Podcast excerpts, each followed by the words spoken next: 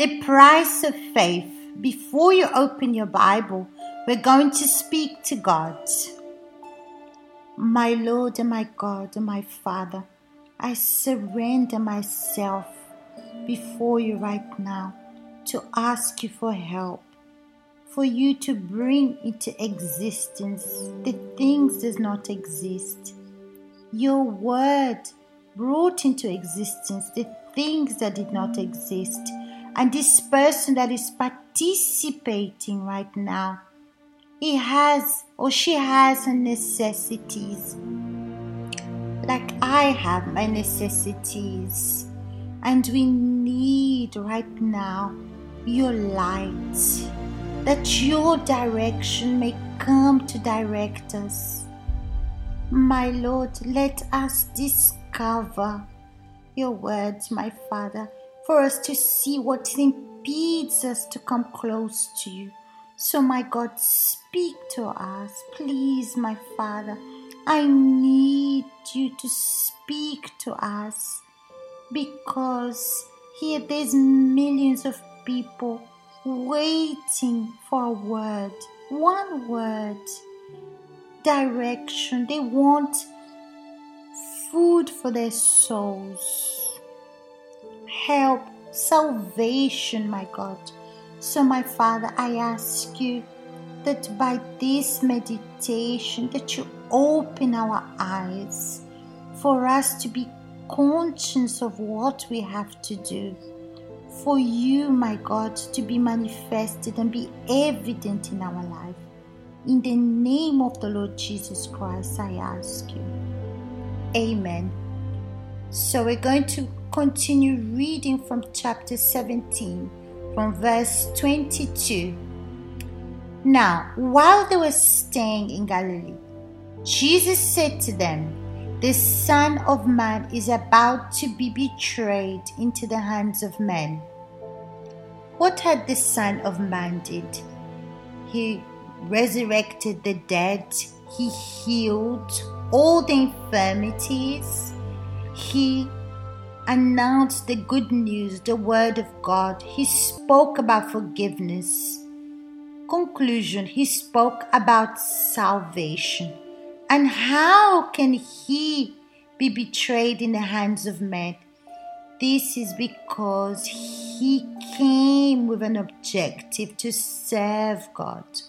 And this is the price of faith. Sometimes, this price of faith, for example, your conditions or even what you have, can even make you escape certain situations. But here we see the Son of Man being delivered in the hands of men to be betrayed. And the Bible says he would be killed and resurrect on the third day. Jesus knew that he would die and be resurrected. He was sure that this will happen. But why was he so sure that this would happen? Because he was exercising his faith. The Bible said that Jesus learned obedience by all the things that he went through. If Jesus learned obedience because his body was not yet holy, it was human, and you know that. But even so, he exercised his faith. He was tempted in everything, but he stayed faithful in exercising his faith. And when do we exercise this faith? When are we persistent in this faith? When we believe, when we're convicted of something. And that's how faith is. Faith gives us the assurance. There's a very high price of this faith, of sacrifice, of abandoning where your ways, the way you think, giving everything to Jesus. Isn't that right? Well, the Bible shows that whoever surrenders themselves, gives themselves to God.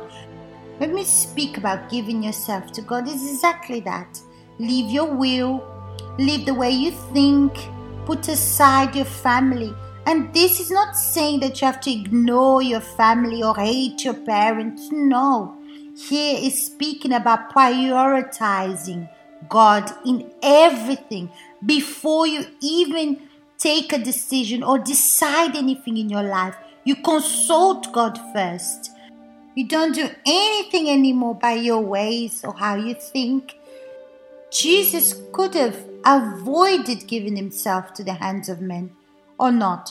If he had power to resurrect the dead, to heal people, so he could have disappeared from this world and avoid that moment.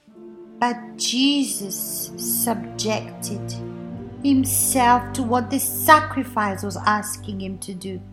And this was the sacrifice of God the Father and God the Son. They did this sacrifice for us.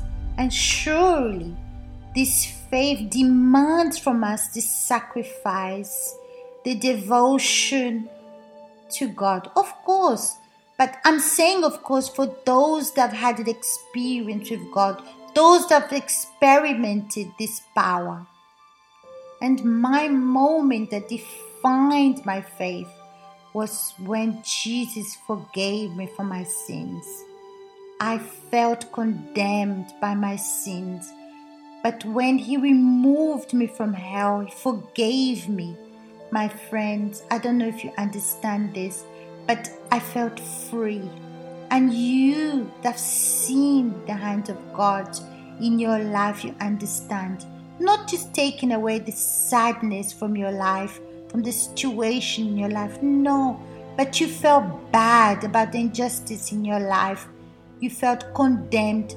And Jesus is ready to take away, to remove all your past and restart again for you to be clean and start to live a new life.